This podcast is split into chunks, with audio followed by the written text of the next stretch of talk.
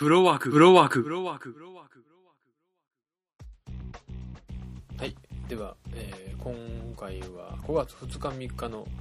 まだゴールデンウィークのね、全体的なランキングが出てないんですけども、5月2日3日の観客動員数ということで、見ていきましょう。まず10位が、えー、コードギアス、亡国の秋と第3章、輝くもの天より落つ。9位が、え、これも新作ですね、フォーカス。ウィル・スミスの映画ですね。で、8位が、竜蔵と七人の子分たち。で7位が、寄生獣完結編。6位が、これちょっと残念だなと思うのは、ワイルドスピードスカイミッション。4位からダウンしました。で、5位が、前と一緒で、クレヨンしんちゃん、オラの引っ越し、サボテン大襲撃。で、4位が新作で、映画ビリギャル。3位が映画ドラ,、えー、ドラゴンボール Z 復活の F と。で、2位が名探偵コナンで、1位が前回と一緒でシンデレラということで、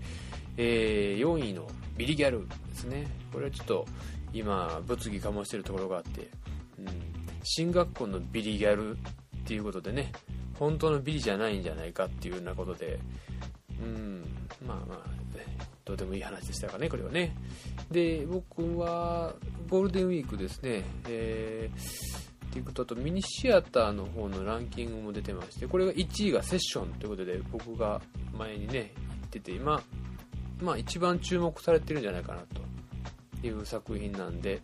で4位に「あの日の声を探して」という作品これ先日見に行きましてあの結構面白かったというかね、えー、人の、ね、変化っていうのは怖いなっていうのをね、うんその辺の話もしたいんですけどね。ですね。次にちょっと全米の方で1位を獲得しているのが、あの、アベンジャーズ、エイジ・オブ・ルトロンっていうね、あのマーベル作品のキャラクターたちがいっぱい出てくる、あの、なんその作品の2に当たるんですけども、これがですね、アメリカの方ではゴールデンウィークのこの時期に始まって、日本ではね、7月4日になるんで、ちょっと2ヶ月ぐらいずれるんでね、今から焼きもきしてますね。えー、早く見たいです。で、うーん、このゴールデンウィーク僕は映画結局5本ですかね、見まして、えー、始まりの歌っていうのと、えー、あの日の声を探して、今言いましたやつですね。で、次に韓国の映画で海にかかる霧。で、えー、その次がアニメでコードギアス。先ほど言った10位の作品ですね。で、シンデレラも見に行きましたよということで、ちょっとね、えー、一応シンデレラね、見る気なかったとか言ってたんですけども、んよほどそのね、見るものがあるのかなと言って見に行ってみまして、うん、まあ、人を選ぶ作品だなとは思いましたね。うん、まあまあ、これはこれで。で、今週末の5月の9日、10日も、キンキンなんですけど、今、マイケル・マンのブラックハットっていうのがありまして、これをちょっと僕もちゃんとマイケル・マンをね、見たことがなかったなと思ったんで、今回、これを通じてマイケル・マンの作品ですね、ちょこちょこ何作か見ようと思いまして、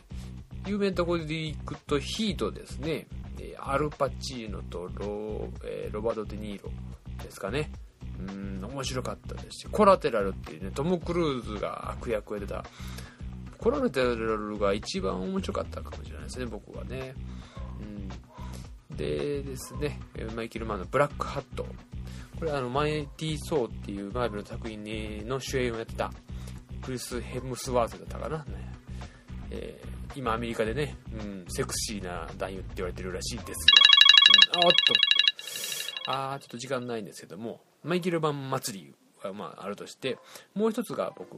えー、原敬一監督っていうね、アニメーションの監督で、サルスベリっていう作品もね、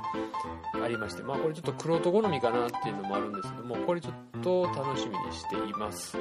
あのー、原敬一監督っていうと有名なのは、クレヨンしんちゃんの大人帝国の逆襲っていうね、大人が見に行って泣いたっていう作品。